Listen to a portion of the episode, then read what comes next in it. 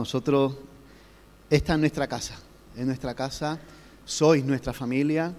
Eh, bueno, agradecido como no, a los pastores, a Loide, a Serafín, la verdad que es un privilegio el poder estar compartiendo con vosotros eh, la palabra del Señor, ¿no?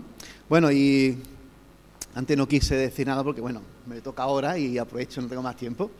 Eh, bueno, pues estamos allí en Valencia, en un pueblo que se llama La Alcudia, en la iglesia principal, que justamente eh, en diciembre abrimos un punto de misión en un pueblo que se llama Alginet, Alginet, en valenciano Alginet, tenemos que aprender valenciano también. Eh, y la verdad que es una bendición el poder ver cómo Dios obra. La verdad que siempre hemos sido obreros, pero ahora estamos al frente y es totalmente diferente, ¿no? Cuando te, cuando te encuentras con diferentes situaciones, ¿no? Y, nos vemos como espectadores, simplemente espectadores de lo que Dios está haciendo. Porque es que es maravilloso cómo el Señor actúa en la gente. Muchas veces uno no tiene que hacer prácticamente nada, solamente estar. Y Dios hace las cosas, ¿no? Tenemos testimonios sorprendentes eh, de jóvenes que el Señor está salvando, eh, tenemos una carga por, la juventud. Queremos enfocarnos en los jóvenes porque la verdad que eh, los jóvenes están viviendo una vida vacía, sin sentido, no le encuentran sentido a la vida. Muchos están intentan suicidarse, muchos se autolesionan. la verdad que estamos tratando con jóvenes que nos quedamos con la boca abierta de, cómo se siente, de cómo están. ¿no? Viven una vida vacía, en depresión, se sienten solos, aunque se encuentran con mucha gente, con sus amistades, con su grupo, hay una soledad, un vacío en ellos que solamente Jesús los puede llenar, y eso ya lo sabemos. Y como iglesia tenemos que salir. Y la verdad que, el Señor nos está dando gracias para, para trabajar con los jóvenes. Bueno, y cuando entré, estaba hablando con Juanito, con Juan, perdón, Juan, es que para mí es Juanito de toda la vida.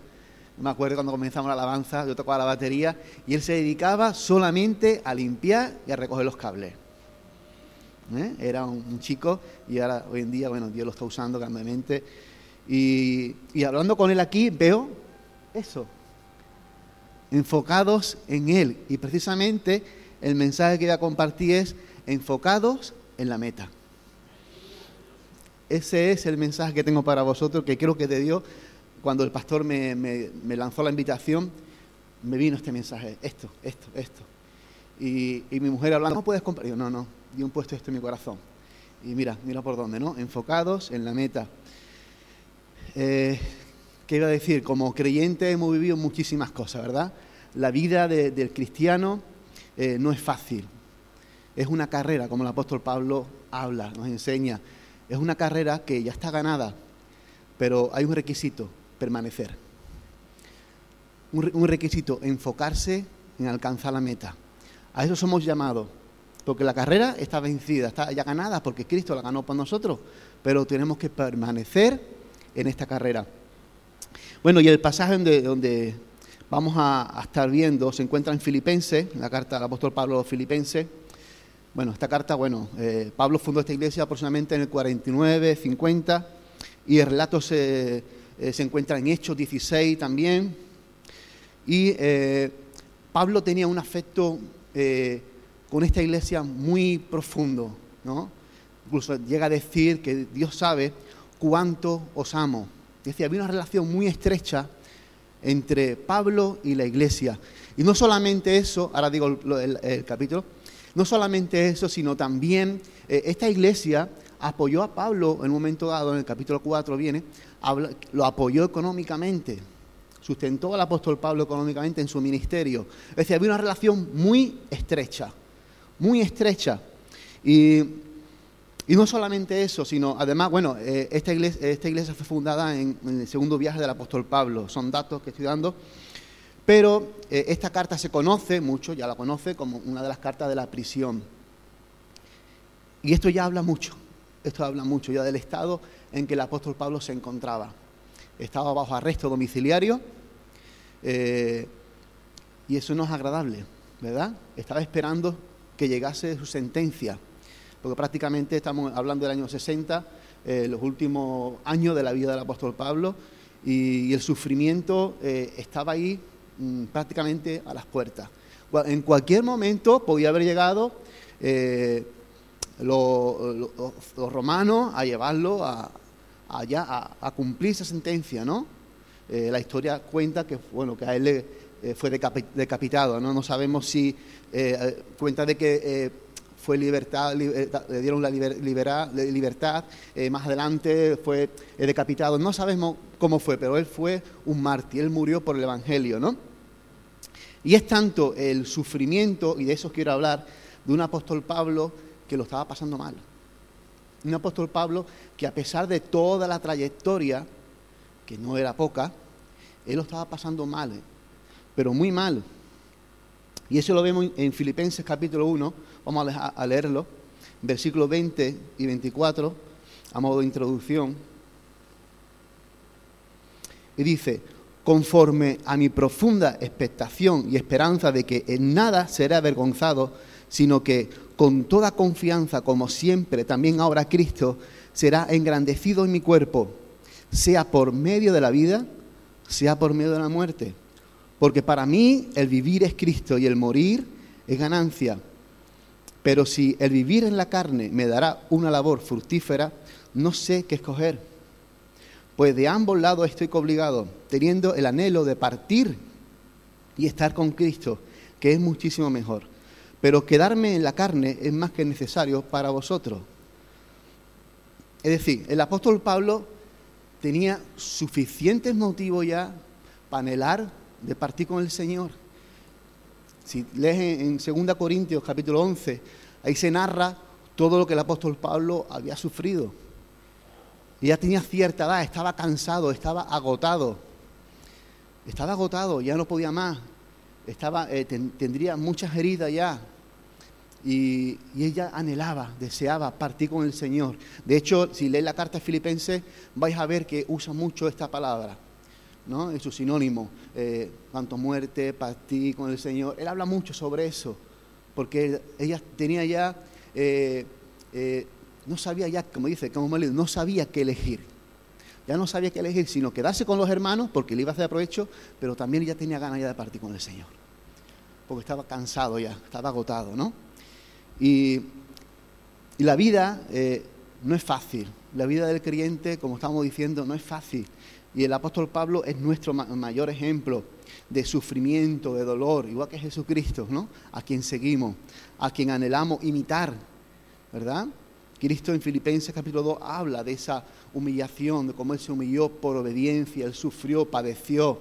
Y el apóstol Pablo habla muchísimo en sus cartas de que Cristo padeció, eh, sufrió, eh, fue muerto en la cruz, pero resucitó. Pablo habla mucho de esto. Y ese a quien servimos, ese a quien seguimos. Y el apóstol Pablo también es nuestro modelo. Ahora, el apóstol Pablo tenía un amigo, un compañero, que se llamaba Epafrodito, pues si alguien quiere ponerle a su hijo Epafrodito. ¿eh? Epafrodito era un compañero suyo de ministerio y resulta que estaba enfermo, se puso enfermo. Y Pablo dice que, que Dios tuvo misericordia de él porque no añadió tristeza sobre tristeza. ¿Viste cómo estaba Pablo? Pablo estaba triste. Y si su amigo hubiera muerto, se hubiese añadido más tristeza a la que él ya tenía. Él estaba triste, él estaba afligido. Vemos un Pablo un poco, bastante desanimado, cansado. Cansado. Yo no sé cuántos aquí están cansados ya. Pero vamos a seguir con el mensaje, ¿vale? el cansancio, el agotamiento, es, algo que, eh, que nos estanca, que nos estanca, que no nos deja avanzar. Y la tristeza es como una raíz, ¿verdad? Eso lo sabemos. Que contra más profundiza esa raíz, eh, más daño se nos hace, eh, más daño, más cuesta, más trabajo cuesta salir, más trabajo cuesta perdonar, más trabajo cuesta eh, restaurar. Mira, hay un dato que no lo tengo actualizado, tengo de año 2019 de la Organización Mundial de la Salud, que dice que por cada, dos horas y media hay un suicidio en España, en España. No sé cómo estará ahora, pero creo que andará por ahí. Cada dos horas y media hay un suicidio. Es lo que estaba hablando. Allí en la iglesia, eh, el punto de misión, eh, tenemos una chica que intentó de suicidarse cinco veces, con 19 años. cinco veces. Tenía, la llevamos al psicólogo, al psiquiatra, la acompañamos, eh, trastorno de personalidad, eh, trastorno de alimentación, eh, autolesión, tenía casi de todo. ella no estaba de acuerdo con el matrimonio mujer-hombre, ¿ya entendéis? tantas cosas, ¿vale? Que, ella venía bastante mal, bastante mal. Y hemos visto, por eso digo que hemos sido como espectadores, como Dios ha estado obrando en ella. Justamente en el último intento de suicidio de ella nos llamó, bueno, mi, hijo, Dani, el, pequeño estuvo hablando con ella, y mi hijo vino a las 2 de la mañana llamando a papá, me preocupa las palabras de Daniela. Mm, estoy preocupado porque me está hablando de una manera que me está asustando. Pusimos contacto con ella, la llamamos, eh, no quería hablar con nosotros, eh, totalmente siempre depresiva. Eh, mi mujer fue con, con mi hijo yo me quedé en casa porque pensaba que estaba en su casa. Y cuando iba en camino, dijo, no, no, estoy en casa, estoy, estoy en otro sitio. Mandanos la ubicación, le mandó la ubicación y estaba justamente en la vía del tren. Había saltado una valla y estaba tirada en la vía del tren esperando que pasase el tren. Justamente cuando mi hijo Dani saltó, porque tuvo que saltar la valla, saltó, la agarró y pasó el tren. Y le dijo, mira, si no hubiese llegado, yo no, no estaría viva ahora. Es decir, de verdad que eh, hay muchas personas con, que viven, se sienten solas, están vacías, no tienen ganas de vivir. Y esta chica ahora se bautizó, la bautizamos hace eh, dos domingos ya, ¿no? Se bautizó totalmente feliz, se quiere casar, quiere tener hijos, súper alegre, eh, se fue la depresión. Fue liberada, Dios la liberó, fue una liberación tremenda. fue, ha hecho, Dios ha hecho un cambio en ella tremendo, tremendo. Y, eso es lo que el Señor quiere hacer, ¿no? Pero necesita su iglesia. Su iglesia tiene que salir, tiene que estar, tiene que alcanzar a esto que están necesitados. Y hay tanta desesperación. Y el apóstol Pablo, volviendo al pensamiento, el apóstol Pablo estaba agotado, estaba cansado. Pero a pesar de ese cansancio, él dijo lo siguiente, y este es el texto clave. Lo vamos a leer, Filipenses 3, versículos 12 al 14. Que tengo un problema en la garganta, tengo que ir al médico cuando ya he ido, me tienen que hacer una ecografía porque se me seca mucho las cuerdas vocales. Me han dicho que puede ser que tengo piedra en, la, las glándulas salivales. Piedra en las glándulas. O un trozo de, o, un trozo de mármol, no lo sé. Bueno, Filipenses capítulo 3, versículos 12 al 14, dice, no que lo haya alcanzado ya, ni que ya esté perfeccionado sino que prosigo por si logro alcanzar aquello para lo cual fui tan alcanzado por Cristo. Hermanos, yo mismo no considero haberlo alcanzado, pero una cosa hago, olvidando las cosas que quedan atrás, extendiéndome a las que están delante, prosigo hacia la meta, hacia el premio del supremo llamamiento de Dios en Cristo Jesús. Aleluya. Hay cuatro puntos eh, prácticamente salen naturales del bosquejo, prosigo, olvidando las cosas que quedan atrás, extendiéndome a lo que está delante y enfocados hacia la meta. Y vamos a tratar estos cuatro puntos. Primero, el apóstol Pablo nos habla de prosigo, es decir, me esfuerzo, continúo.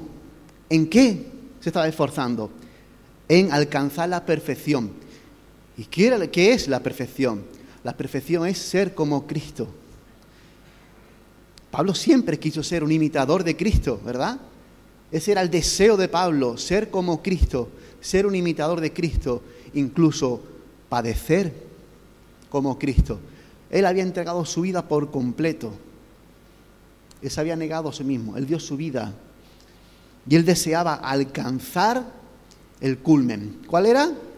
Dar su vida, morir por Cristo darlo todo hasta el final. Y él ya veía que estaba ya casi, casi a las puertas. ¿Mm? Casi, casi a las puertas. ¿A qué somos llamados nosotros como cristianos? Primero, a tomar qué? La cruz. Somos llamados a tomar la cruz. Y antes era literal, ¿eh? Antes era literal. La historia cuenta que en Roma, las calles de Roma eran alumbradas con los cuerpos de los cristianos que eran crucificados en llamas envuelto en llamas. Eso era una realidad, era literal. El tomar la cruz antes era literal. Ahora es, muy poético, pero era real. ¿eh? Tomar la cruz era igual a morir. Seguir a Cristo era igual a morir. Tenemos que tomar la cruz, tenemos que padecer, tenemos que eh, sufrir si es necesario por causa de Cristo. Tenemos que darlo todo por Cristo. Y segundo, poner a Cristo por lo primero de tu vida, por encima de tu mujer, por encima de tus hijos, por encima de tus padres, por encima de tu trabajo. Entonces serás discípulo. Somos llamados a eso, a tomar la cruz y a poner a Él en primer lugar. Yo sé que aquí hay corredores, no sé si está por aquí Israel. Yo creo que, no sé si alguien corre, alguien hace maratón por aquí. Ah, Israel, tú haces maratón, ¿no, Israel? ¿Tú corres? ¿Suele correr? ¿Sí? ¿Cuántos kilómetros? Yo no suelo correr mucho. Pero bueno, voy a hablar un poquito sobre la, carrera, ¿verdad? ¿Y qué pasa?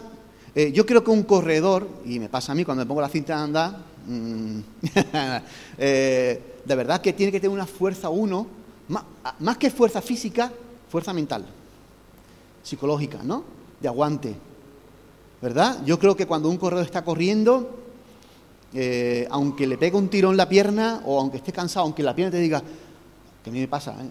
ya no puedo más, ya no puedo más, que me muero, ya no puedo seguir más adelante. Pero si mi mente estuviera preparada, para un poquito más, un poquito más, un poquito más, un poquito más, uno continúa, continúa. El problema es que somos débiles. Somos débiles, soy débil, me cuesta muchísimo. Cuando llego a los 25 minutos, yo ya no puedo más. no, pero yo creo que los que, los que suelen correr, ¿verdad? Eh, ¿Dónde se fijan? Yo tengo que alcanzar la meta. Aunque mis piernas me digan, ya no puedo más, aunque me esté ahogando, yo no puedo, yo no puedo abandonar. ¿No, Israel? Tienes que seguir, tienes que cruzar la meta, ¿verdad? Tienes que cruzar la meta, tienes que cruzar la meta. Y vamos a ver un vídeo, si lo puedes poner primero, por favor. Yo sé que aquí hay muchos que están corriendo, algunos han comenzado, otros están por la mitad, otros están ya muy avanzados y están cansados. Pero como hemos visto, en el último minuto tu papá te va a abrazar y te va a ayudar a que, continúe la meta. ¿Verdad? Yo no sé lo que estás pasando, el momento que estás pasando, pero tienes que continuar. No puedes parar. No puedes parar, tienes que enfocarte. Enfócate en la meta, enfócate en el propósito de Dios para tu vida. Dios tiene grandes cosas contigo aún. Estaba reflexionando en esto y, hay jóvenes que dicen, es que soy muy joven. Pues bueno, pues predicarle a los jóvenes. Es que ya tengo ya una familia y ya, pues predícale a, tus amigos, a tus compañeros, a otros matrimonios. Es que ya soy muy mayor. Pues predícale a la gente mayor. Es decir, hermano, eh, en la edad que estés, tú puedes desarrollar tu ministerio. No te limites. Las limitaciones las pone uno. Si él hubiera caído, se hubiera quedado, se hubiese rendido, se acabó. Pero a pesar del dolor, porque el dolor lo tenía, decidió levantarse. Decidió levantarse y correr a pesar del dolor. Correr, correr, correr. No pares de correr. No pares hasta que llegues al cielo. ¿Mm? No pares hasta que llegue al cielo. No pares. El apóstol Pablo había un deseo fuerte por buscar la santidad. Él era, dice, hebreo de hebreo, ¿verdad? Sabemos que lo pone en la palabra.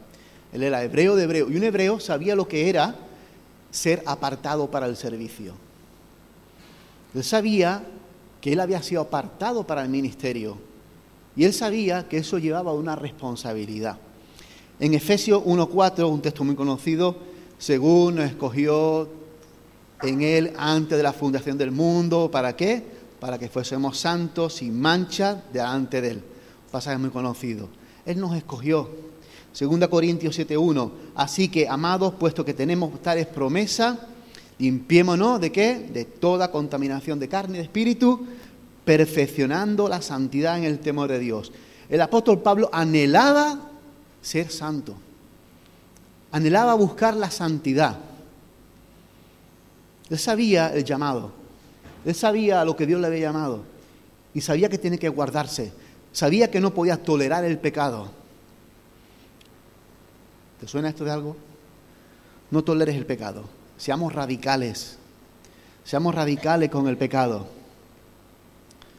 Así que, resumiendo este primer punto, tenemos que proseguir, tenemos que esforzarnos, tenemos que desear, anhelar ser como Jesús. ¿Mm? Y el apóstol Pablo dijo, que es nuestro segundo punto, olvidando las cosas que quedan atrás. Y aquí hay mucho que hablar, ¿verdad? Si tuviéramos una reunión así sentados todos juntos, ¿cuántas cosas habría, verdad? Pero no me refiero a cosas, eh, parte de tu historia, me refiero a cosas que te atrapan, a cosas que no te hacen avanzar, a cosas que eh, no te hacen, que no te ayudan a alcanzar el propósito de Dios. Hay cosas, pero no solamente tiene que ser mala, también son batallas, victorias que has tenido en el pasado y que aún estás aferrados a ellas. No, hermano, Dios tiene más. Dios tiene más. Eso está bien, es parte del pasado, pero no te aferres ahí. Dios tiene más para ti. Dios tiene muchísimo más. Lo que tenemos que creerlo. ¿Qué le pasó al pueblo de Israel? Dios lo sacó a dónde? Al desierto, para probarlo, para, para mostrarse, para revelarse a ellos. Y en Hebreos habla que por la dureza de su corazón, de su cabeza, porque eran cabezota, no creyeron la promesa de Dios. En Mateo, si no me equivoco, capítulo 14, habla de que Jesús metió a sus discípulos, ¿dónde? En la barca. Y Jesús sabía lo que iba a ocurrir. Pero ¿quién lo metió en la barca? Jesús. Jesús se fue al monte a orar y a los discípulos lo, montaron en la barca y dijeron, iros para el otro sitio. Después nos encontramos allí. Que fue cuando Pedro anduvo, Jesús vino y eh, Pedro anduvo sobre las aguas y se hundió. Todos sabemos la historia. Lo que quiero decir que es Dios quien se encarga de probar nuestras vidas. ¿Mm? Como siempre se ha dicho, como el oro, ¿no? Por el fuego. Así, somos cada, cada uno de nosotros. Dios nos tiene que purificar. Dios nos tiene que probar y nos tiene que meter, nos guste o no nos guste, en la prueba. En la prueba donde se prueba el corazón. En los momentos difíciles es donde Dios va a tratar contigo. Nosotros, mi familia, yo, no seríamos lo que somos hoy si no hubiéramos pasado por esos momentos de crisis. Y lo pasamos mal, ¿eh? Porque las cosas duelen, a ver, somos humanos. Pero yo doy gracias, doy gracias a Dios por esos momentos difíciles. Porque ahí donde Dios trató con mi corazón, trató con nuestras vidas, y, y cada vez que el Señor me ha movido, ha sido duro, pero Dios siempre cumple su propósito. Su propósito ya está trazado. Lo que tú tienes que hacer es caminar sobre ello. Dios tiene un propósito con tu vida. Ahora no te desvíes. Enfócate. No te desvíes, enfócate en lo que Dios te ha dado, en lo que Dios te ha llamado. Ahora, nos cuesta, ¿verdad? A veces cuesta olvidar. Cuesta olvidar cuando, eh, cuando yo me convertí, lo que el Señor hacía con, conmigo, las cosas, Chari sabe, ¿verdad? ¿Está Chari? No veo a Chari, ahí está. Las cosas que el Señor hacía con los jóvenes, eh, cosas tremendas, las cosas que vivíamos, eh, pero tiene cosas nuevas hoy. Dios tiene cosas nuevas hoy. La iglesia, puerta del cielo, tiene su historia, tiene su trayectoria, pero Dios tiene cosas nuevas hoy también. Amén. Y lo estoy viendo, de verdad. Yo, eh, el pastor me enseñaba todo esto y la verdad que yo soy músico de toda la vida, que me conoce, tocaba la batería con 14 años en la iglesia, me convertí en el año 88, ya hace años, y siempre estuve en la alabanza, y esto es importantísimo, y esto es un reflejo también de lo que Dios está haciendo. Y Dios está haciendo grandes cosas con esta iglesia. Me enseñó el cuarto de allí, lo que era el cuarto de cuna. Eh, la verdad, eh, esto, eso al fin y al cabo es, un local. La iglesia somos nosotros, ¿verdad? Y tenemos que eh, aprovechar lo que el Señor nos ha dado. Y vamos a ponerlo todo para el servicio de la comunidad, para el servicio de aquellos que necesitan al Señor. Y, y tenemos que ser excelentes en todo, en todo. Tenemos que ir a más. No nos estanquemos en que una allí en donde en la iglesia, eso aquí no pasa, pero allí sí, eh, en la iglesia eh, madre eh, hay gente de muchísimos años el Evangelio allí, ¿vale? La palabra que más se escucha. No, es que antes lo hacíamos así. Hermano, vamos ahí a más. Si no nos quedamos estancados en lo que éramos antes. ¿Verdad? Tenemos que ir a más. Si ahora tenemos un pastor que tiene una visión, vamos a acompañarlo. Vamos a ayudar. cuenta conmigo. Yo voy hasta ahí. Y vamos todos a una. Y vamos a alcanzar el propósito que Dios tiene para la iglesia, eh, Puerta del Cielo, hoy. Lo de ayer fue glorioso. Yo viví momentos tremendos aquí. Fue tremendo, pero Dios tiene cosas nuevas hoy. No nos podemos quedar solamente en el pasado. Por lo tanto, también tenemos que olvidar. Tenemos que olvidar esas cosas y enfocarnos en el hoy, en lo que Dios tiene para nuestras vidas. Amén. Ahora, ningún corredor, y esto Israel me lo confirma, si me equivoco, bueno, hay eh, un corredor que eh, le dieron el premio Guinness, eso de por correr para atrás. Pero claro, pero él tiene que mirar para atrás, porque si corre sin mirar, seguro que se la pega, ¿no? Y cualquier corredor, cuando corre, puede mirar para atrás, pero rápidamente mira hacia adelante. Tú no puedes correr la carrera mirando todo el tiempo atrás, porque seguro, una de dos, o te sale del carril, de, tu, carril se llama, de tu camino, no sé cómo se llama eso, el carril este, ¿cómo? La calle, o te sale de la calle, o te pegas un tortazo. Uno tiene que estar enfocado, adelante, adelante, la meta, la meta. No podemos desenfocarnos. Si te, si te desenfocas, vas mal. Vas mal, que eso fue lo que le pasó a Israel. No se enfocó en la promesa de Dios, se enfocó solamente en lo que había dejado atrás. Cuando tú te enfocas en lo nuevo, en la promesa de Dios, la vas a alcanzar. Pero tiene que enfocarte, tiene que enfocarte. Así que tenemos que depositar ante Dios todas nuestras experiencias, positivas o negativas, bueno o mala, para poder alcanzar lo que Dios tiene. Yo escuché una vez que el enemigo de lo mejor es lo bueno. Porque te conforma, te conforma y nunca vas a alcanzar lo mejor. Y tenemos que ser inconformistas. tenemos que querer más. Tenemos que luchar para alcanzar más lo que Dios tiene para nuestras vidas. Y tercero, extendernos a lo que está delante, que es lo que estamos hablando. Que yo sepa, porque no soy muy deportista, ya me veis, eh, la carrera tiene tres fases, tres fases básicas. básicas. La primera, la fase de salida, que es donde eh, se anuncia por los altavoces, eh, señores corredores o participantes vayan colocándose en, la, en el punto de salida, no sé qué historia, ¿no? Y ahí se hace el llamado a que se vayan colocando, se vayan posicionando ¿eh? en, la, parte de salida. La segunda fase es la fase de aceleración, porque al principio no suelen acelerar al máximo, ¿verdad Israel? Porque si no te, quemas. Bueno, depende de la estrategia que tenga uno, depende de la estrategia, ¿no? Pero lo normal es que uno comience a correr, a calentar y vaya cogiendo ritmo. Y justamente antes de llegar a la meta, es cuando empieza a acelerar y a darlo todo, porque tiene que cruzar la meta. Y tercero, la tercera fase, la fase de llegada. La fase de llegada eh, se considera que ha finalizado cuando el tronco pasa la línea, ¿verdad? Y el apóstol Pablo en 1 Corintios 9, 24 dice, eh, ¿no sabéis que los que corren en el estadio todos a la verdad corren, pero uno solo recibe el premio? Correr, dice, de tal forma que lo tengáis. De tal forma que lo tengáis. Yo me acuerdo cuando, cuando niño, en la calle, por la calle Azorín, por ahí, eh, era un niño, a ver, hermano, era muy travieso. Me iba a coger los nísperos de, de los árboles.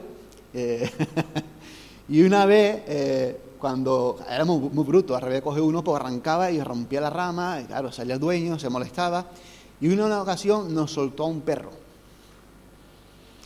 Si no me hubiera visto a mí correr,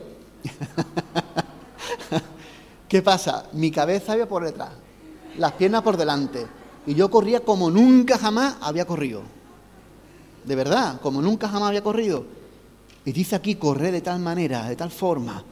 Da igual como corra, pero corre corre, como escuché una vez, una vez, aunque pierda las formas corriendo, pero corre, corre, llega, tienes que llegar a la meta. Tienes que llegar a la meta, esfuérzate por llegar a la meta. ¿Mm? Se lo digo a todos, pero sobre todo a los que lleváis años en el Señor. Esfuérzate. Yo sé que son muchos años sobre la espalda. ¿Mm? Lo sé, pero hay que seguir. Hay que seguir, hay que seguir. Y a los nuevecitos, mucho más. Para adelante, que el Señor tiene grandes cosas, ¿verdad? Y ahora hay unos textos que me gustaría eh, leer, ya que dice que la palabra, que la fe viene por el oír, la palabra del Señor, se encuentra en Deuteronomio, eh, según Timoteo, Salmo, Romano. Lo voy a leer, mm, creo que son mm, unos pasajes que, que son de ánimo, si alguien lo quiere, yo se lo doy. Dice, el Señor mismo marchará al frente de ti y estará contigo. Nunca te dejará ni te abandonará. No temas ni te desanimes pues Dios no nos ha dado un espíritu de timidez, de cobardía en otros sitios, sino de poder, de amor y de dominio propio. Cobren ánimo, ármense de valor. Todos los que en el Señor esperan, eh, pon tu esperanza en el Señor. Ten valor, cobra ánimo, pon tu esperanza en el Señor. ¿Qué pues diremos a esto? Si Dios es por nosotros, ¿quién contra nosotros? Amén. Si Dios es con nosotros, Dios es con nosotros. No hay problema, no hay enfermedad, no hay demonio, no hay... Hermano, Dios está contigo. Dios corre la carrera contigo. No estás solo. No estás solo en esta carrera. El Señor está contigo, Él te lleva en sus brazos. ¿Mm? Él te está llevando. Por lo tanto, se trata de confianza. Confianza en el Señor. Confianza de que Él tiene el control de todo lo que tú estás viviendo. Y eso se trata. Confía en el Señor. Solamente enfócate, enfócate. Y cuarto, y ya por último, enfocados en la meta. El apóstol Pablo anhelaba terminar la carrera, ella estaba cansado. De hecho, ya a Timoteo, en, la primera carta y segunda a Timoteo, en la segunda carta a Timoteo, es cuando ya comienza a hablar de ese depósito, de que eh, eh, ya él estaba ya eh, transfiriendo el ministerio eh, estaba animando ya, porque ya decía, bueno, ya mi tiempo ya, ya he acabado la carrera. Es decir, él estaba viviendo ya sus últimos días.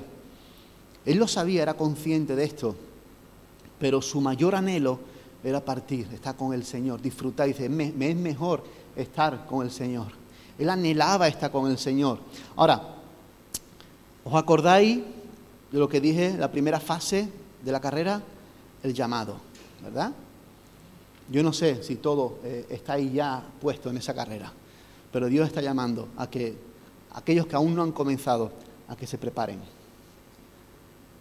Si aún no ha comenzado la carrera, prepárate, colócate ya en el puesto de salida, colócate en el puesto de salida, porque Dios tiene una meta al final, Dios tiene bendiciones para ti que tú tienes que alcanzar. Aquellos que están corriendo ya, aunque te pega un tiro en la pierna, hermano, levántate como dice ese hombre y sal corriendo. No te pare, no te pare, pide ayuda a tu papá, porque él te va a ayudar, te va a sostener. Y juntamente contigo va a cruzar la meta. ¿Mm? Y tercero, si ya estás a punto de, de alcanzar la meta, aún más, esfuérzate. Esfuérzate, ese poquito que te falta, ese poquito que te queda, esfuérzate por alcanzar la meta. Filipenses 3, versículo 20 dice, más nuestra ciudadanía está en los cielos, de donde también esperamos al Salvador, al Señor Jesucristo. Hermano, si tú supiese que hoy, ahora viene Cristo, ¿tú qué harías con tu vida? Yo creo que muchos se pondrían de rodillas aquí ahora mismo a, a orar, a pedir perdón, a, ¿verdad? Pero eso tiene que ser un diario. Tú tienes que estar viviendo como que Cristo viene. Si tú vives así, de esta manera, con este temor de Dios, tú no vas a descuidar tu vida. Tú no vas a descuidar tu vida. Y esto el apóstol Pablo lo sabía. En sus ojos estaban enfocados arriba, en los cielos, en alcanzar la meta. Por eso él no se descuidó. Estaba bien enfocado. Ahora, cuando tú te desenfocas de las cosas de arriba, te enfocas en las cosas de abajo. Es evidente. ¿verdad? ¿Y qué pasa cuando te enfocas las cosas abajo? Cuando uno se desenfoca, ve cosas que no son. Ve cosas que no son. Se molesta por todo. Todo le molesta.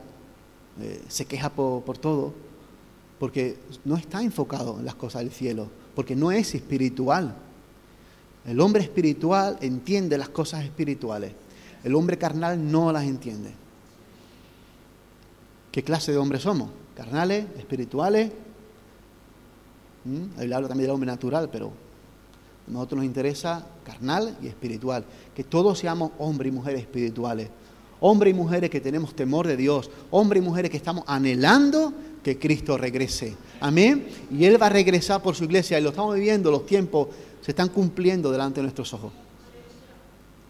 Se están cumpliendo los tiempos. Pues entonces, hermanos, si lo sabemos, ¿verdad? Aferrémonos al Señor. Decidamos de una vez por todas ponernos firmes con el Señor. Amén. Hay un himno que me encanta, cantábamos eh, cuando yo me convertí. Eh, cuando allá se pase lista, cuando allá se pase lista, cuando allá se pase lista, yo feliz. Los más mayores lo saben. bueno, ya, ya, ya, yo regulín, yo regulín. Pero es verdad, cuando allá se pase lista, yo quiero responder a mi nombre. Amén, amén. Hay un, vídeo que lo, lo quiero poner para para concluir. Si lo puedes poner, por favor. Prosigo olvidando las cosas que quedan atrás, extendiéndome a lo que está delante y prosigo hacia la meta. Amén.